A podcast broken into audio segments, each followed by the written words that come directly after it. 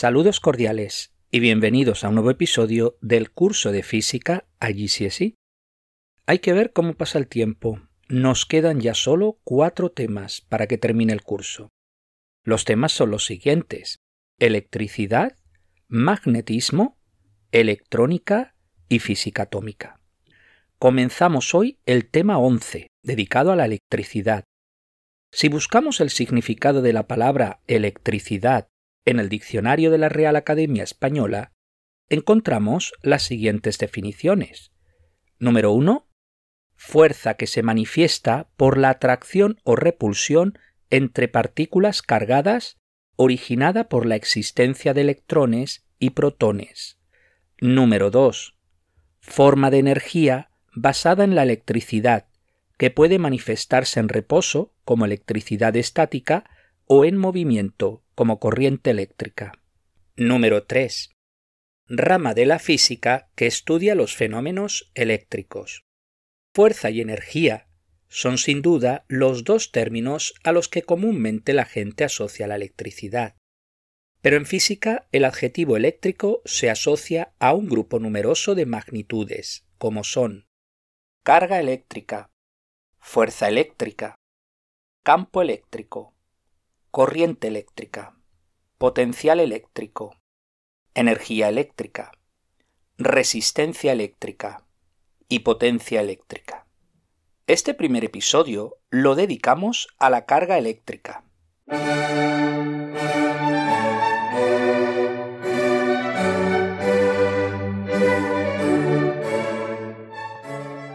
Ya hacia el año 600 a.C., Tales de Mileto, del 630 al 550 a.C., fue el primero en conocer el hecho de que el ámbar, al ser frotado, adquiere el poder de atracción sobre algunos objetos, lo que se conoce como electricidad estática.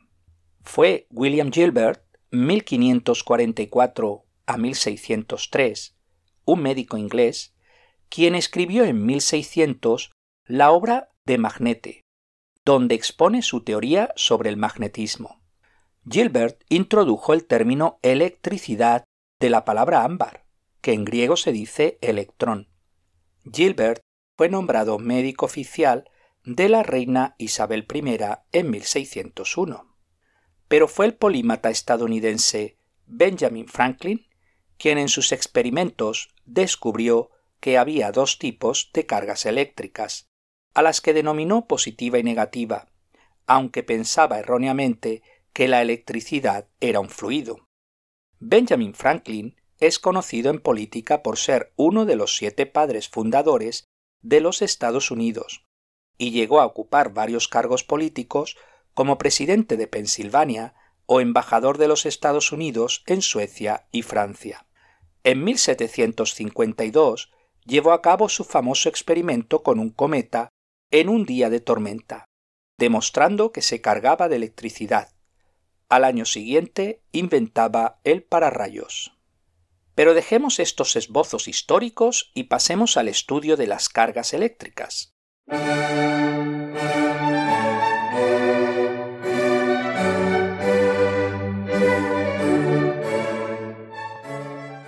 Hagamos un sencillo experimento. Imaginad que tenemos dos varitas de plexiglas y otras dos varitas de polietileno. El plexiglas es una marca de acrílico, un tipo de plástico vidrioso, mientras que el polietileno es el polímero más simple. Se trata del plástico más común utilizado en las bolsas de plástico, envases de champú, detergentes, lejía, etc. A continuación, frotamos todas las varitas con un paño de lana seco. El hecho de frotar hace que todas las varas se carguen.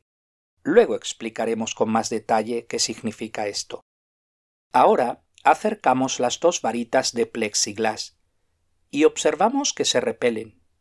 Igualmente acercamos las dos varitas de polietileno y observamos que también se repelen.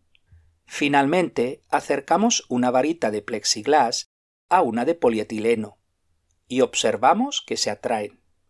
Este sencillo experimento nos muestra que hay dos tipos de cargas, denominadas carga positiva y carga negativa, que obedecen la siguiente ley de cargas. Cargas iguales se repelen, cargas diferentes se atraen. ¿De dónde proviene esta carga? Para entenderlo, haremos uso del modelo básico del átomo. Este modelo es el que se conoce como modelo de Bohr. En dicho modelo, el átomo consta de un pequeño núcleo central, donde se concentra prácticamente la totalidad de la masa del átomo. Allí están los protones que tienen carga positiva y los neutrones que no tienen carga, de ahí su nombre, son neutros. Alrededor del núcleo y girando en órbitas circulares tenemos los electrones, mucho más pequeños que los protones y neutrones y con una masa muy pequeña. Los electrones tienen carga negativa. En el último capítulo revisaremos los modelos históricos sobre el átomo, pues los hay más modernos, pero en el nivel que estudiamos es suficiente este modelo de Bohr. Por completitud os doy las características principales de las tres partículas. El protón tiene una masa de 1.67 por 10 elevado a menos 27 kilogramos y una carga de más 1.602 por 10 elevado a menos 19 coulombs. El neutrón tiene una masa de 1.67 por 10 elevado a menos 27 kilogramos y una carga cero, es neutro. El electrón tiene una masa de 9.11 por 10 elevado a menos 31 kilogramos y una carga de menos 1.602 por 10 elevado a menos 19 coulombs. Aunque más adelante hablaré del coulomb, decir simplemente ahora que es la unidad de carga en el sistema internacional. La masa del protón y del neutrón no son exactamente iguales. Si siguiéramos dando más decimales, veríamos las diferencias. Por otro lado, vemos que tanto el protón como el electrón tienen la misma carga, solo que uno, el protón, es positivo y el otro, el electrón, es negativo. Los electrones giran alrededor del núcleo en diferentes órbitas o niveles, de forma que si un nivel ya está completo, porque no caben más electrones, el siguiente electrón deberá ocupar la siguiente capa o nivel.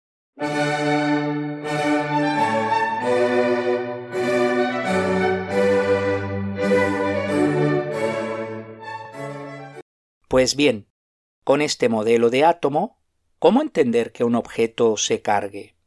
La clave está en los electrones más externos, esto es, los de la última capa o nivel.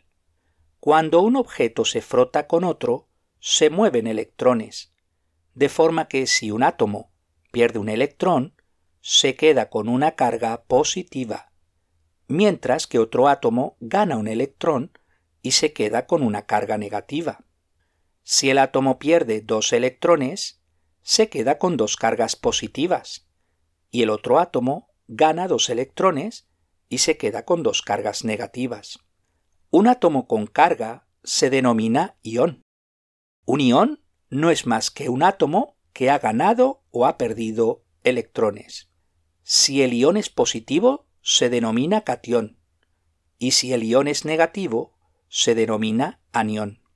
Fue Robert Millikan quien en 1911 demostró en su famoso experimento de la gota de aceite que la carga eléctrica está cuantizada. Es decir, se trata de un múltiplo del electrón. Así, la carga Q de un objeto se denota como Q mayúscula igual más menos n e donde el signo indica si es carga positiva o negativa. Esto es, positiva si ha perdido electrones y negativa si ha ganado electrones. n es un número natural y e designa el valor de la carga fundamental, que es la carga del electrón y que vale 1.602 por 10 elevado a menos 19 coulombs o coulombios. En realidad, hay una partícula que tiene una carga que no es un número entero, sino fraccionario. ¿Sabéis cuál es? Se trata del quark, una partícula fundamental. La estudiaremos en el último capítulo. Volviendo a la carga de los objetos cotidianos, siempre es un número entero de la carga del electrón. Se define la carga relativa de un objeto como Q dividido E, igual más menos n. Esta notación es muy común. Por ejemplo, H mayúscula con un superíndice más a la derecha indica que se trata del átomo de hidrógeno que ha perdido un electrón y por tanto tiene una carga relativa de más 1.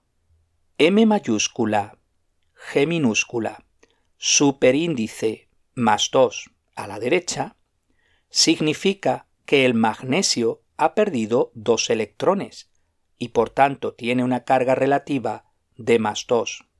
C mayúscula, L minúscula, superíndice menos a la derecha, significa que el cloro ha ganado un electrón y por tanto tiene una carga relativa de menos 1. Resumamos lo anterior en varios puntos.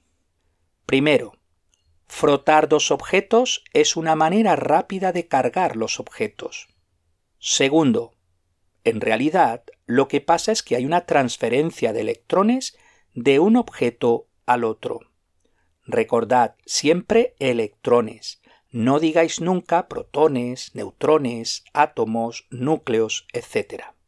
Tercero, recordad que el número de electrones que un objeto pierde es igual al número de electrones que el otro objeto gana. Y cuarto, de esa forma un objeto adquiere una carga positiva y el otro una carga negativa, siendo sus cargas iguales y de sentido contrario. Si uno tiene carga relativa más 3, el otro tiene carga relativa menos 3.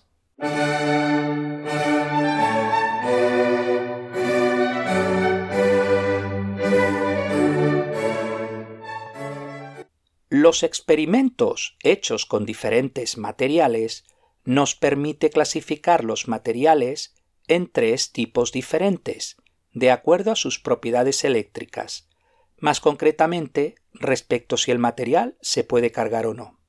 Número 1. Conductores.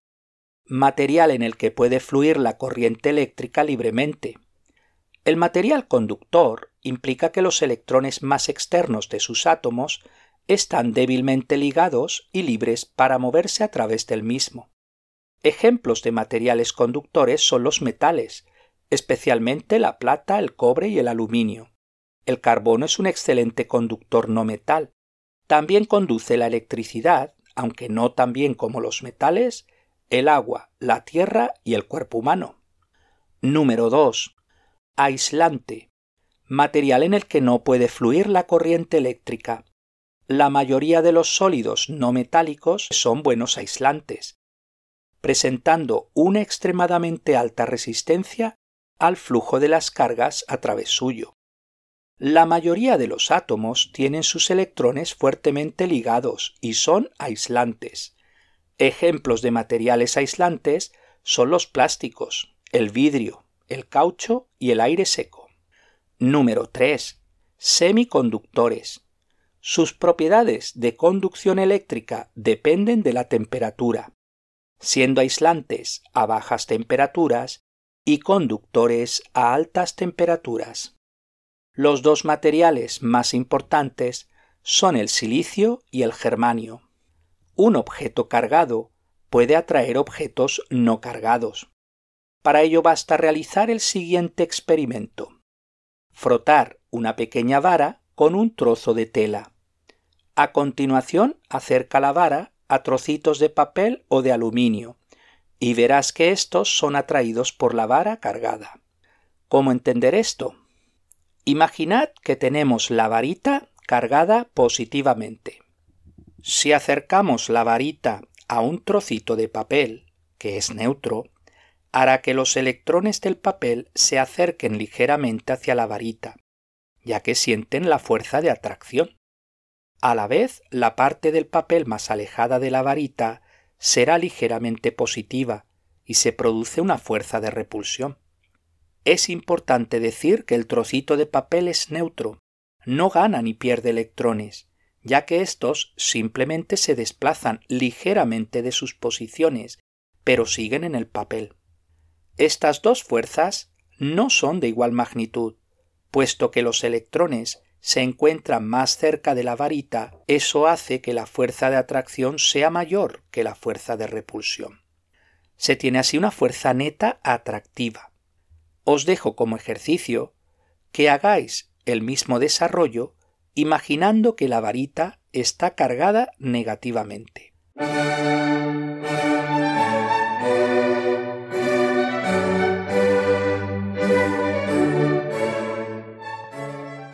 ¿Os habéis fijado alguna vez cómo un camión cisterna carga de combustible un avión o una gasolinera? Básicamente, hay un tubo por el que fluye el combustible. La fricción del combustible con el tubo puede provocar un movimiento de los electrones y por tanto cargar los materiales. Esto tiene el peligro de provocar un incendio. Para evitar esto es muy importante la toma o conexión a tierra. Con ello se facilita que, si se liberan electrones por fricción, se vayan rápidamente a través de la conexión a tierra, evitando que se carguen los materiales. La toma o conexión a tierra es muy importante, se trata de un modo de seguridad y lo encontramos en las instalaciones eléctricas de las viviendas. La conexión a tierra se realiza a través de un cable que se conecta a un electrodo o pica enterrado en la tierra. Una manera sencilla de cargar un material es colocándolo en un generador de Van der. El generador consiste en una cinta transportadora de material aislante motorizada que transporta carga a un terminal metálico hueco.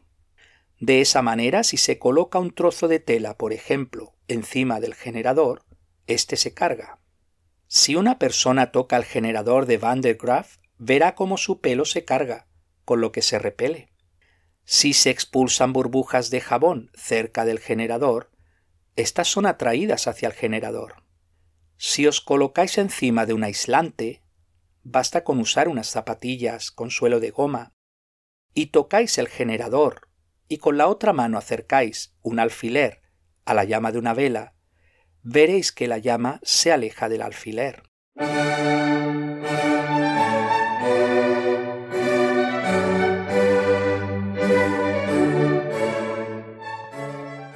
¿Cómo podemos saber si un material está cargado o no? Para ello podemos utilizar un electroscopio. Básicamente consiste en una carcasa de plástico que permite visualizar su interior. En la parte superior de la carcasa se instala una pequeña tapa metálica, que será donde se acerque el material que queremos saber si está cargado o no. Esta tapa metálica externa está conectada a una vara metálica en su interior.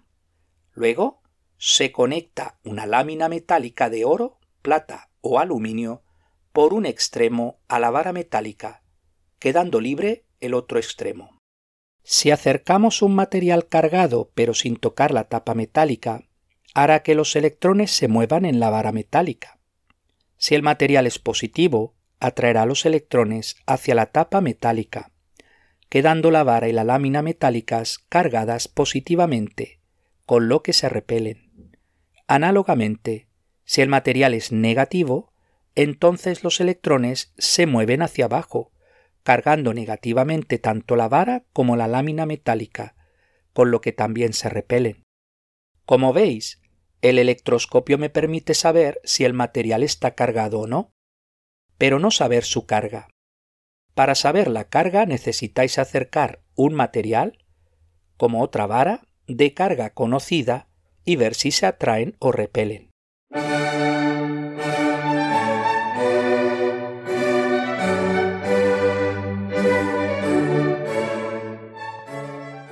El hecho de que un material cargado atraiga o repela los electrones es la base de otro método de carga que se conoce como método de carga por inducción. Imaginad que tenemos una pequeña esfera que deseamos cargar. Para ello acercamos una vara cargada positivamente a la parte superior de la esfera pero sin tocar la esfera. Eso provoca en la esfera que los electrones se acerquen a la parte superior, quedando una carga negativa arriba y por tanto una carga positiva abajo.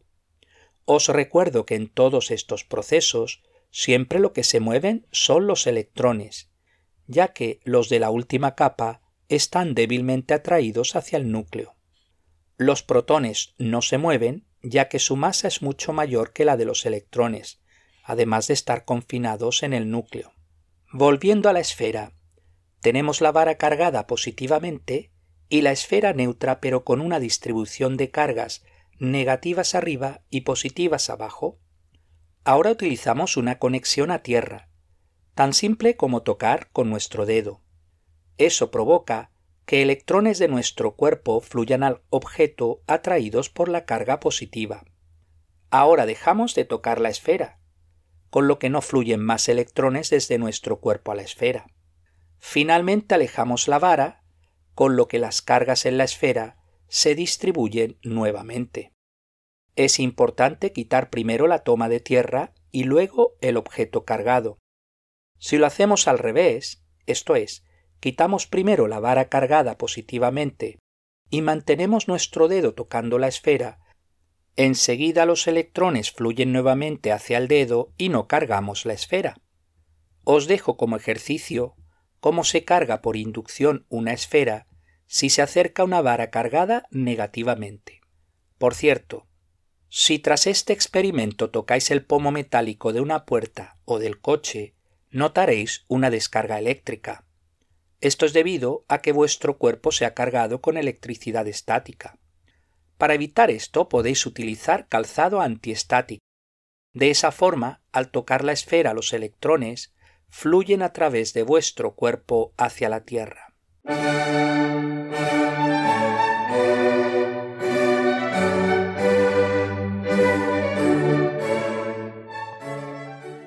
La unidad de carga en el sistema internacional es el coulomb, en honor al físico francés Charles Augustin de Coulomb.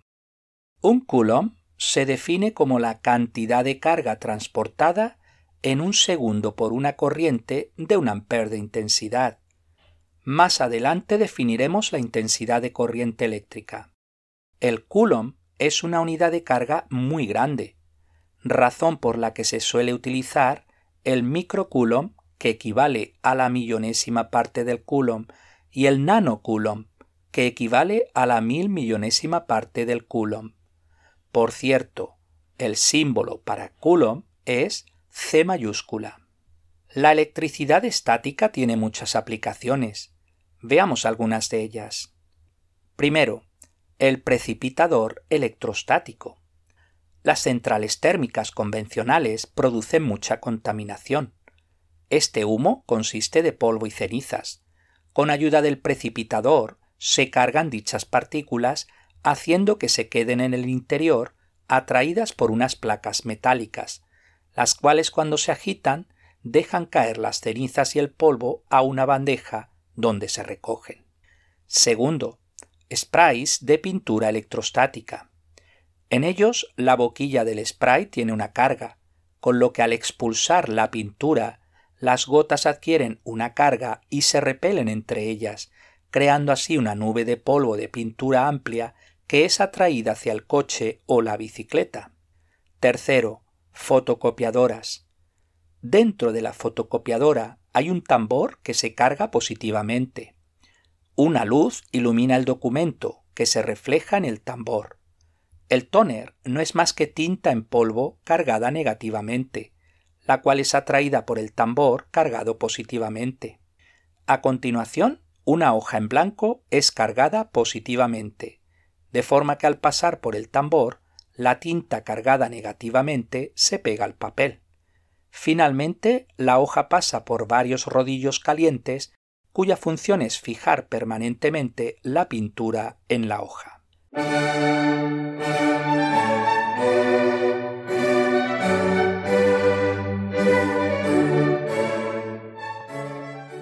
Veamos algunos ejercicios. Número 1. Indica en cada caso si se atraen o repelen. Apartado A. Dos cargas negativas. Se repelen. Apartado B. Dos cargas positivas. Se repelen. Apartado C. Una carga negativa y una carga positiva. Se atraen. Ejercicio número 2. En el átomo, ¿qué tipo de carga tienen las siguientes partículas? Apartado A. Protones. Positiva. Apartado B. Electrones. Negativa. Apartado C. Neutrones. Cero. Es neutro. No tiene carga. Ejercicio número 3. ¿Qué hace al cobre un mayor conductor eléctrico que el polietileno? Los electrones libres. Ejercicio número 4 porque es fácil cargar polietileno por fricción, pero no el cobre. El polietileno es un aislante y no tiene electrones libres, con lo que al cargarlo por fricción la carga se queda en el polietileno. En cambio, el cobre es un conductor y tiene electrones libres. Si intentamos cargar el cobre mediante fricción, los electrones rápidamente se moverán entre los átomos del cobre. Ejercicio número 5. Nombra un no metal que es un buen conductor. El carbono. Ejercicio número 6. Cuando alguien se peina con un peine de plástico, el peine adquiere una carga negativa. Apartado A.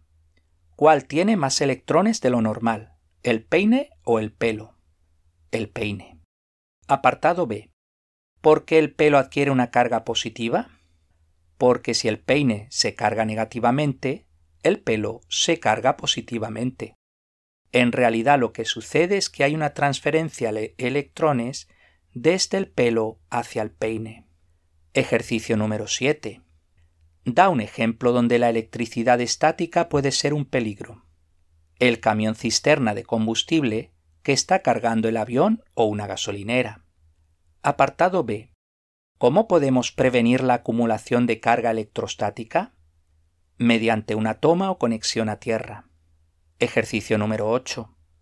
¿Cuántos microculombios hay en un culombio? Un millón. Ejercicio número 9. Una lata metálica está encima de un material aislante. Una vara cargada negativamente, con carga relativa menos 6, se coloca verticalmente y a la izquierda de la lata metálica. Apartado A dibuja la carga inducida en la lata metálica. Debéis dibujar seis cargas positivas en el extremo izquierdo de la lata, esto es, lo más próximo de la vara. Apartado B. ¿Por qué la lata es atraída por la vara aunque la carga neta de la lata sea cero? Porque se producen dos fuerzas. La parte izquierda de la lata es positiva y por tanto sufre una fuerza de atracción hacia la vara la parte derecha de la lata es negativa y por tanto sufre una fuerza de repulsión de la vara. La fuerza de atracción es mayor, ya que su distancia es menor. El resultado final es que se produce una fuerza neta atractiva. Apartado C. Si tocas la lata con tu dedo, electrones fluyen a través de él. ¿En qué dirección es el flujo? Puesto que la varita es negativa, los electrones se alejan de ella. Así que si se toca la lata con el dedo, los electrones fluirán de la lata hacia el dedo y entrarán en nuestro cuerpo. Apartado D. ¿Qué tipo de carga adquiere la lata después de haber sido tocada? Puesto que algunos electrones se han ido de la lata, ésta adquiere una carga positiva. Ejercicio número 10. Al frotar un globo de plástico con un trapo de lana, el globo adquiere una carga negativa. Apartado A. ¿Por qué el globo adquiere una carga negativa?